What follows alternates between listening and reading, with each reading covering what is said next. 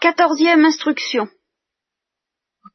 Alors traditionnellement, cette dernière instruction, puisque c'est la dernière, euh, change, brise volontairement avec euh, toute la série de celles que on a faites, qui étaient des, instructions de recherche doctrinale quand même. Je ne quitterai pas entièrement le souci de la recherche doctrinale, mais je vais essayer de rompre, en effet, avec euh, l'effort un peu harassant que nous avons fourni, tout en restant dans l'orbite de ces préoccupations-là, et tout en euh, descendant rapidement vers du plus pratique.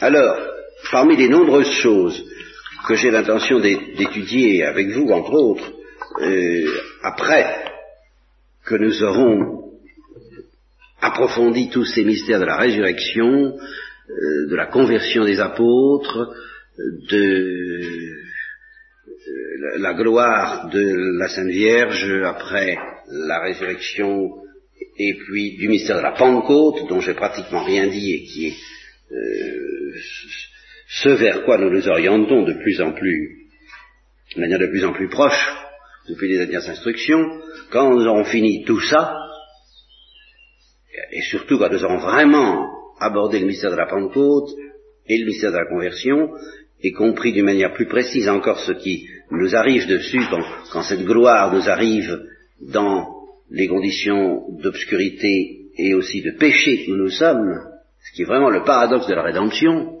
c'est toujours ce conflit entre la gloire et le péché, et cette forme originale que ce conflit revêt en nous pécheurs, d'être inauguré en nous avant même que nous soyons des saints. C'est ce que je vous ai dit hier ou avant-hier. C'est le privilège extraordinaire et un peu écrasant que nous avons d'être déjà en proie à un mystère rédempteur, à la manière du Christ et à la manière de Marie, avant même d'être des saints. Et, à l'aide de notre propre péché, si je peux dire.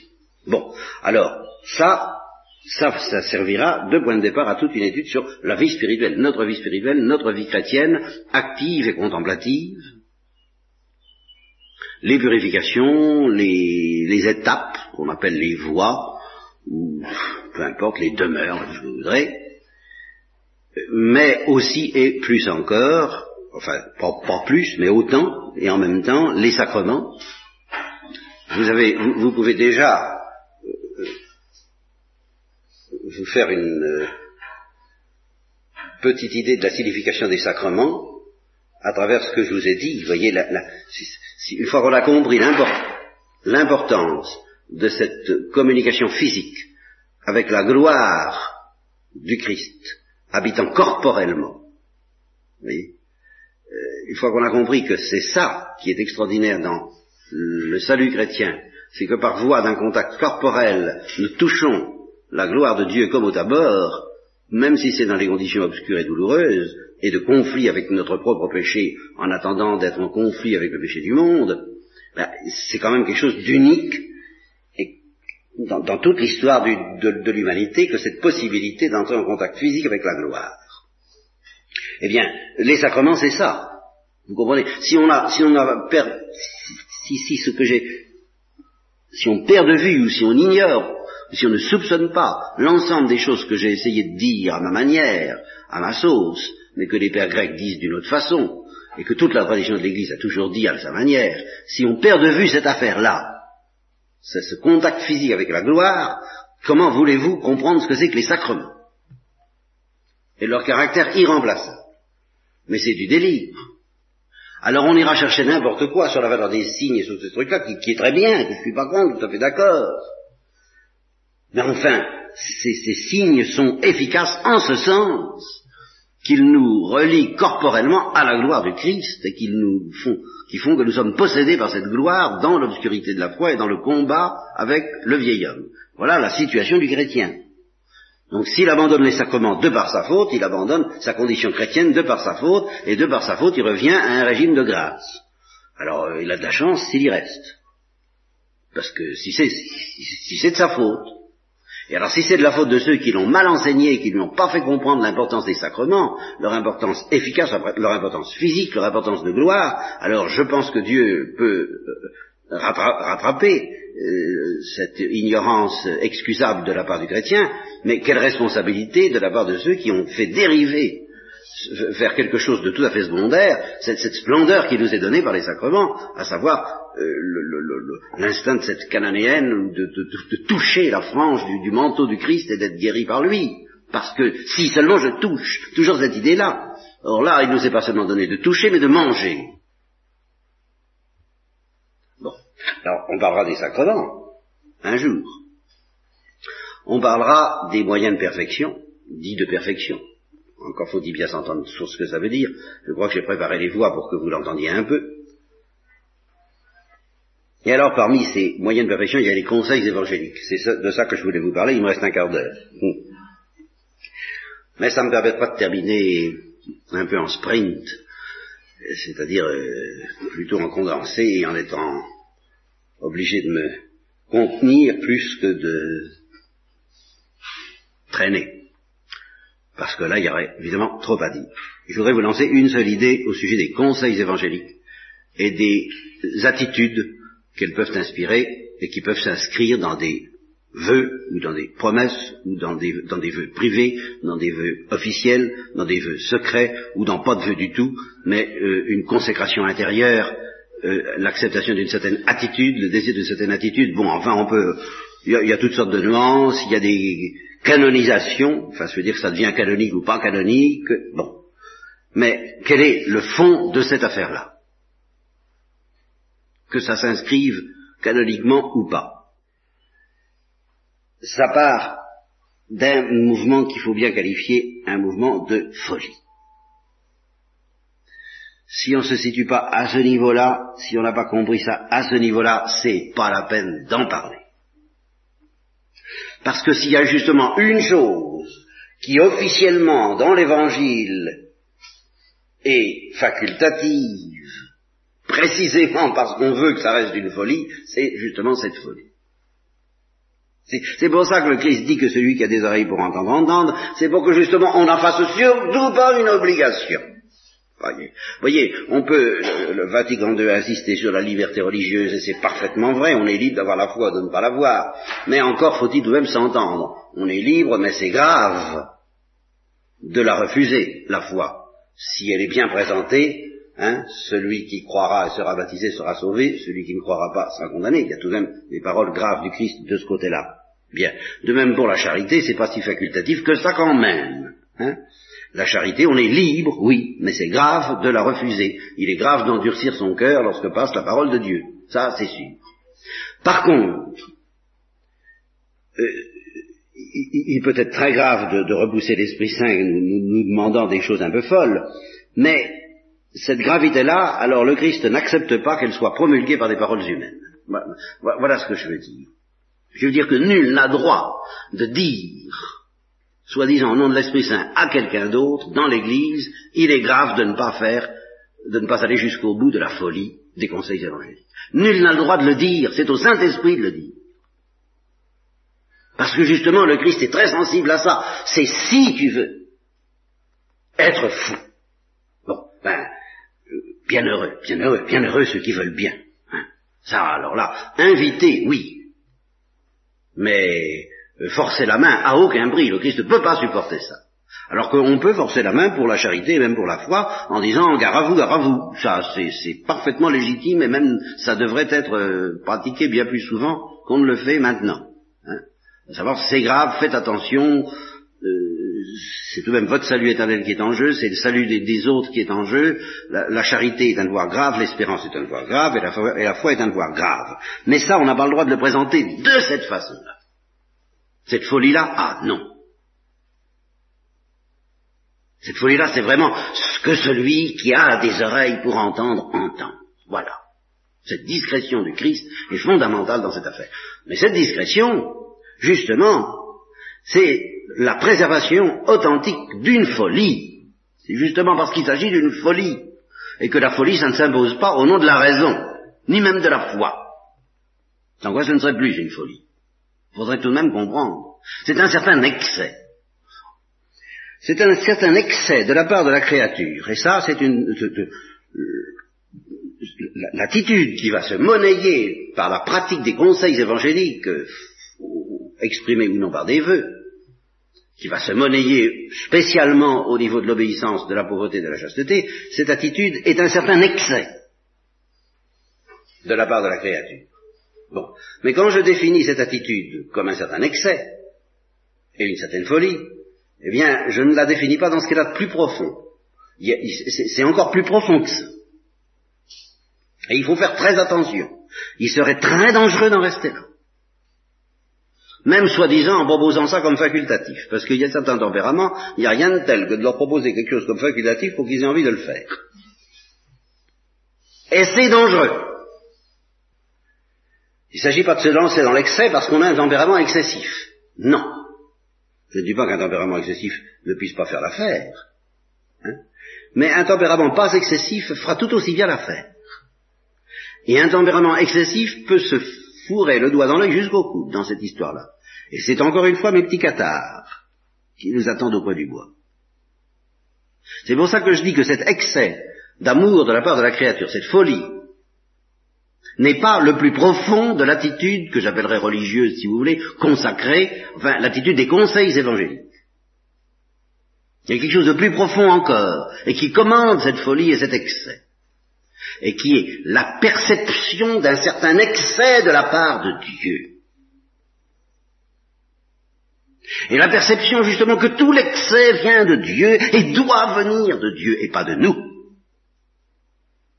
Alors quand on commence à comprendre ça, quand une certaine lumière nous est donnée sur un certain aspect de l'excès d'amour de Dieu, de la, folie de l'amour de Dieu pour nous, pour moi, alors évidemment, il est à la fois euh, facultatif au plan des hommes, pas tellement au plan de mes rapports avec Dieu, mais ça c'est justement à Dieu de me le dire, pas aux hommes, et même pas à l'Église. C'est vraiment, alors, intérieur, c'est mon secret à moi. Si je ne détourne pas mes yeux de cette lumière, d'un certain excès, d'une certaine folie de la part de Dieu, je ne pourrai pas résister à bah, répondre. Mais répondre par une attitude qui pourra paraître un excès aux yeux des hommes, mais qui ne sera même plus un excès à mes yeux, à, moi, ce sera tout simplement euh, l'acceptation de l'excès de divin. C'est l'acceptation de la folie de Dieu. Alors qui va m'entraîner dans... Je vais être entraîné dans sa folie. J'accepte d'être entraîné dans ta folie. Voilà exactement ce que signifie l'esprit des conseils évangéliques. Et en dehors de ça, toute interprétation, toute discussion au sujet de ces conseils évangéliques est dangereuse. Elle l'est d'autant plus que cet aspect de folie, qui doit inspirer la pratique des conseils. non seulement justement l'Église n'a pas à la prêcher, pardon, je vous la prêche, mais je vous la prêche. Non, mais c'est pas vrai, au contraire. Je, je, vous dis, dans la prière, Dieu risque de vous la prêcher, ce qui est très différent. Mais c'est à lui de faire ça, c'est pas à moi. Bon, et non seulement l'Église n'a pas à nous la prêcher, mais tout ce que va faire l'Église, si vous vous amenez auprès d'elle en lui disant je sens l'excès de l'amour de Dieu et je veux y répondre, eh bien ce qu'elle va dire, bon, c'est très bien, quant au désir, quant à l'exécution, du calme. Et c'est le rôle de l'Église, c'est plutôt de modérer l'exécution. Seulement vous comprenez, modérer l'exécution, c'est là, ça n'a de sens que si le désir est fou. c'est pour ça que le rôle de l'Église doit être un rôle de médecin qui diagnostique et qui dit, voyons, est-ce que vraiment il est fou d'une folie qui vient de Dieu? Ou elle est folle d'une folie qui vient de Dieu? Folle d'amour. Bon, alors ça va, on peut y aller, et on va modérer tout ça. Dans l'exécution, parce qu'il y a des dangers. Parce que justement, la créature peut toujours être tentée de substituer son propre excès à l'excès de Dieu. Et l'Église va nous protéger contre ça. Elle va protéger ceux dont, elle a senti qu'ils sont possédés par, qu'ils ont compris, qu'ils ont entrevus, qu'ils ont été brûlés par l'excès de Dieu. Alors ceux-là, elle va les protéger en disant, bon, bah alors attention, hein, je vais essayer de vous apprendre. Oui, moi, Église, je vais essayer de vous apprendre à répondre, à écouter, à être fidèle, à pas tricher. Mais il faut être sage, il faut être raisonnable, il faut être prudent dans l'exécution, à condition d'être fou dans le désir. Parce que si on se met à être sage, prudent, raisonnable dans l'exécution, pour mieux être sage, prudent et raisonnable dans le désir, ça signifie plus rien du tout. Vous comprenez? Et voilà l'ambiguïté de tous les discours sur les vœux c'est qu'on va nous dire, oh attention, soyons raisonnables, on abuse des vœux, etc. il faut se méfier, l'obéissance doit être intelligente, la chasteté doit être épanouie, euh, et la pauvreté doit être raisonnable. Très bien, mais le désir, lui, s'il n'est pas fou, tout ça ne signifie plus rien. Et le désir, c'est pas à moi de vous le prêcher, il, est là ou il n'est pas là, vous l'avez ou vous l'avez pas. Si vous l'avez pas, priez, communiez, etc. Et attendons, mais surtout, faites pas comme si vous essayez pas de l'avoir par vous-même. Demandez, vous recevrez, mais n'essayez pas de fabriquer de l'ersatz. Surtout pas. Bon, alors, cinq minutes. Pour vous montrer quelle couleur ça donne très rapidement, ce serait il faudrait que je vous dise, je, reprendrai ça plus tard, mais aux, trois vœux en particulier. Le vœu de chasteté, alors là, c'est peut-être celui qui est le plus clair. Et d'ailleurs, c'est celui qui est décisif pour constituer un religieux, une religieuse, ou euh, actuellement dans l'Église latine le sacerdoce, et je crois que c'est pas tellement euh, erroné que cela, au contraire. Dans la vie humaine, on sait ce que ça veut dire la jalousie. Bien. Dans la vie humaine, la jalousie, c'est un vilain défaut. Euh, évidemment. Bon. C'est un vilain défaut, la jalousie, dans la vie humaine. Bien, je répète. C'est un vilain défaut, mais qui est tout de même l'enfer d'un certain amour de la part du jaloux. Un amour d'une qualité discutable, mais d'une intensité indiscutable. N'est-ce pas? D'un certain excès. Eh bien, si vous n'avez pas perçu qu'il y a en Dieu l'équivalent trois fois saint et trois fois pur, mais combien plus intense encore, à votre égard, d'une jalousie de ce genre, mais n'essayez donc pas de faire le feu de chasteté, je vous en prie. C'est pas la peine. Fichez-nous la paix avec ça. Ah non, mais là, c'est quand j'entends parler de la chasteté, vous comprenez, par des gens qui, qui semblent pas avoir perçu tout ça, mais alors, mais enfin, je sais pas. Là, je suis en colère. C'est même pas la passion de notre amour à nous qui, ne signifie rien. Qu'est-ce que que notre amour à nous Mais c'est de sentir la jalousie de Dieu. Si on n'a pas senti la jalousie de Dieu, il ne faut pas s'engager dans le conseil évangélique de chasteté que celui qui a des yeux des oreilles pour entendre, entende. Et là, je suis obligé de reconnaître que Don Grégoire le Mercier, avec tous ses dangers, eh ben, je vous l'ai déjà dit, je crois, euh, il a quand même dit une vérité de fait.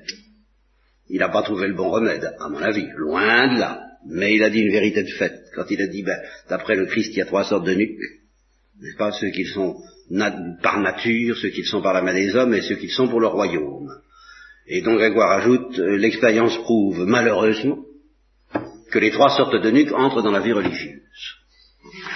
Eh bien, eh bien, effectivement, beaucoup de problèmes sont venus de là. Non pas d'ailleurs, parce qu'après tout, on peut être euh, ce qu'il appelle lui eunuque, enfin, euh, même, euh, c'est pas d'une affaire de 100% ou de 0%, cette histoire-là, il y, a des degrés.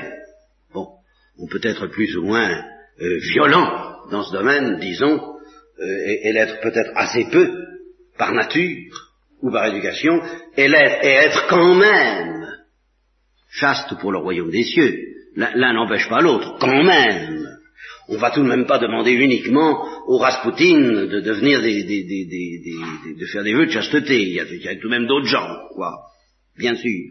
Mais il est certain que s'il n'y a pas cette perception brûlante de la jalousie divine, eh bien là, on est en danger, en grand danger de s'engager dans un chemin pareil et de s'engager dans le sacerdoce. Enfin, quoi, c'est simple. Alors, vous vous rendez compte du même coup, du danger que représentent toutes les prédications, qui, même si elles ne nient pas cela, détournent notre attention de ce point. Et il faut savoir que quand vous, je savoir si vous avez, vous devez, soit parce que, ou bien vous, avez un tempérament jaloux, ou vous avez rencontré des gens jaloux dans votre vie, enfin vous devez vous rendre compte que ça passe, c'est pas, c'est pas, euh, c'est fatigant, enfin. Bon, eh ben, il faut avoir perçu qu'avec Dieu, ça va être du même, du même tabac.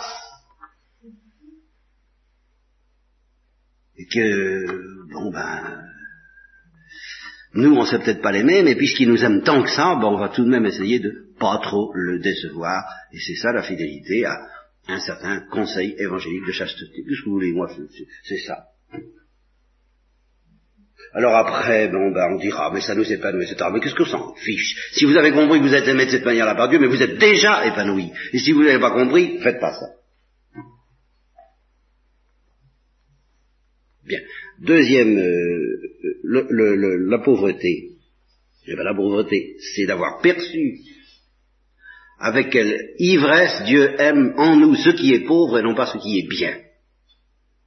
J'ai longuement insisté là-dessus. Si on n'a pas perçu ça, que ce qui intéresse Dieu en nous, c'est ce qu'il y a de pauvre et non pas ce qu'il y a de riche, dans tous les domaines, mais n'essayons pas d'être pauvres, c'est pas la peine, ça signifie rien, tout au moins au niveau de la folie. Ah, il y a une certaine pauvreté raisonnable, mais qui n'a pas à inspirer pour autant le vœu de pauvreté. Il y a une certaine pauvreté raisonnable qu'il faut prêcher à tous les chrétiens, de même qu'il y a une certaine chasteté raisonnable qu'il faut prêcher à tous les chrétiens. Ça, c'est une affaire entendue. Mais le conseil, c'est une folie.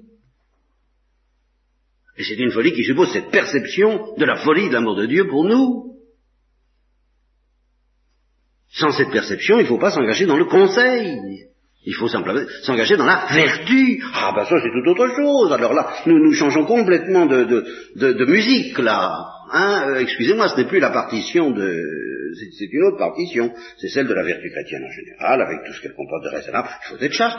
bien sûr, il faut être chaste. Et raisonnablement, mais bien sûr, bien sûr. Et il faut être pauvre, mais bien sûr qu'il faut être pauvre, sinon on tombe dans de grands dangers d'injustice sociale et tout ça. Mais bien sûr, oh là, tout à fait d'accord, prêchons ça.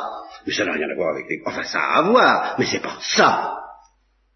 Le conseil de pauvreté, enfin quand même. C'est une certaine ivresse que l'Église va tempérer.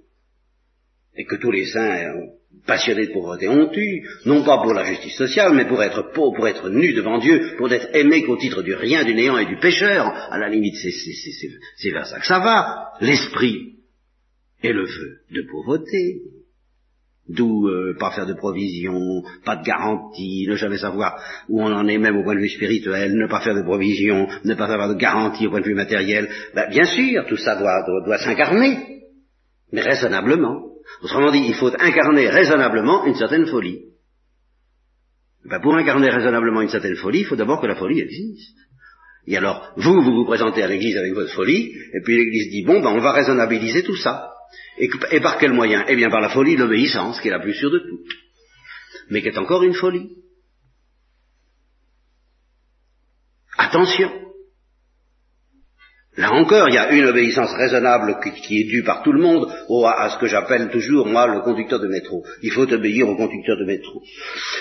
Mais oui, dans la limite de, de ses compétences et de son autorité, il représente Dieu. Et tout le monde doit lui obéir. Mais dans la mesure où il en sort, soit parce qu'il veut régenter les, vos lectures dans le métro, ce qui non, non, ça, ne le regarde pas, soit parce qu'il est pompette, et alors à ce moment-là, il n'est plus digne de conduire le métro, il faut, vite le remplacer. Bon, alors là, il ne faut plus obéir, il faut désobéir, mais tout ça est raisonnable. Mais le fait d'obéissance, c'est pas ça. Et justement, l'Église, l'Église latine, a été plus raisonnable que l'Église russe quant à l'exécution. L'intention de celui qui obéit, c'est de se délivrer complètement de sa volonté propre, de n'en avoir plus aucune. Alors là, alors là, il faut savoir une chose, c'est que cette désappropriation totale, il n'y a que le Saint-Esprit qui l'accomplira vraiment. Et c'est justement pour ça que tout en ayant un désir fou de ne plus avoir de volonté propre, ce qui est l'union spirituelle, l'union transformante, le mariage spirituel, enfin, tout ça dont nous avons parlé, qui, est l'irruption de la gloire, tout en ayant ce désir dévorant de ne plus avoir de volonté propre, et tout en désirant l'incarner, il faut tout de même savoir que, euh, même dans les incarnations les plus folles et les plus imprudentes, que par exemple l'Église russe nous offrira, on n'arrivera pas encore à cette désappropriation totale vis-à-vis de qui que ce soit, sauf du Saint-Esprit. Il y a une finesse. Et qu'il n'y a, rien de plus dangereux que, de s'imaginer, sous prétexte qu'on a fait vœu d'obéissance à un starets, par exemple, je prends cet exemple-là parce que justement l'Église russe a été beaucoup moins prudente. L'Église latine, elle, elle a toujours voulu distinguer le fort interne et le fort externe, ce qui prouve sa extrême prudence, parce qu'elle a senti justement que c'est dangereux cette histoire-là si on ne comprend pas qu'il faut bien distinguer le désir et l'exécution. L'exécution parfaite du désir qui est inscrit dans l'obéissance, il n'y a que le Saint-Esprit qui l'opérera qui, nous, qui, nous, dépouillera de nous-mêmes et qui mettra à mort le vieil homme selon le processus que nous avons évoqué pendant cette retraite. Donc ce n'est pas l'obéissance qui l'opérera, mais elle nous oriente vers, c'est un fait. Et justement l'obéissance religieuse, c'est celle qui n'a pas d'autre but que celui de nous orienter vers cette espèce de folie, de désappropriation à l'égard du Saint-Esprit, et qui se moque du reste. C'est pour ça qu'elle est en grand danger d'accepter même du péché pour obéir. C'est ce que dit Thérèse Avila de ses, filles, et je leur dirais, je jeter dans un puits, pop, ça, ça fait. Bien. Alors aujourd'hui, on dirait, ah, elle n'a pas le droit, elle n'a pas le droit, parce que c'est un péché. Mais c'est, mais c'est vrai, mais bien sûr, mais seulement, euh, Sainte Thérèse d'Avila répondrait, mais je suis tout à fait d'accord, excusez-moi, moi, je parlais folle dans le Christ, vous parlez sage dans le Christ, euh, on, va changer de registre, attendez un peu, mais je vais me mettre à votre niveau, tout à fait d'accord. Mais bien sûr. Et, pour même celui qui veut être fou dans le Christ, euh, il doit précisément accepter que l'Église ne lui permet pas de l'être dans l'exécution comme il croit, parce que c'est pas si simple que ça. Ça s'incarne pas comme ça en se jetant dans un puits, ce serait trop commode. Et pourtant, il faut en avoir le désir, oui. Voilà. Si on n'a pas le désir d'aller jusque-là, le désir, on comprend rien. Et c'est pour ça que les Stasi en Russie, eh bien, ils vous offrent la, prise en charge totale. Alors là, ça, Seulement, ce serait encore un danger, une erreur de s'imaginer que parce qu'on s'est remis pieds et moins liés à un starret, ça y est, c'est fait, on est désapproprié. On prend le chemin, on prend le chemin. Mais on va encore tricher longtemps. Même avec le starret le plus clairvoyant. Ça se fait pas comme ça. Alors justement parce que ça se fait pas comme ça, l'Église dit allons-y tant qu'à être sage, puisqu'il faut être sage. Sagesse pour les fous. Mais pour les fous, sagesse à l'usage des fous pas sagesse à l'usage des sages. Eh bien, on va distinguer le fort interne, le fort externe, et on va euh, euh, mettre beaucoup de, de, de, raisons, de raisonnables dans la vie religieuse, dans l'obéissance religieuse, et on va dire aux supérieurs surtout, attention, hein, euh, ne manipulez pas cette folie à votre service, hein, de préférence. Hein.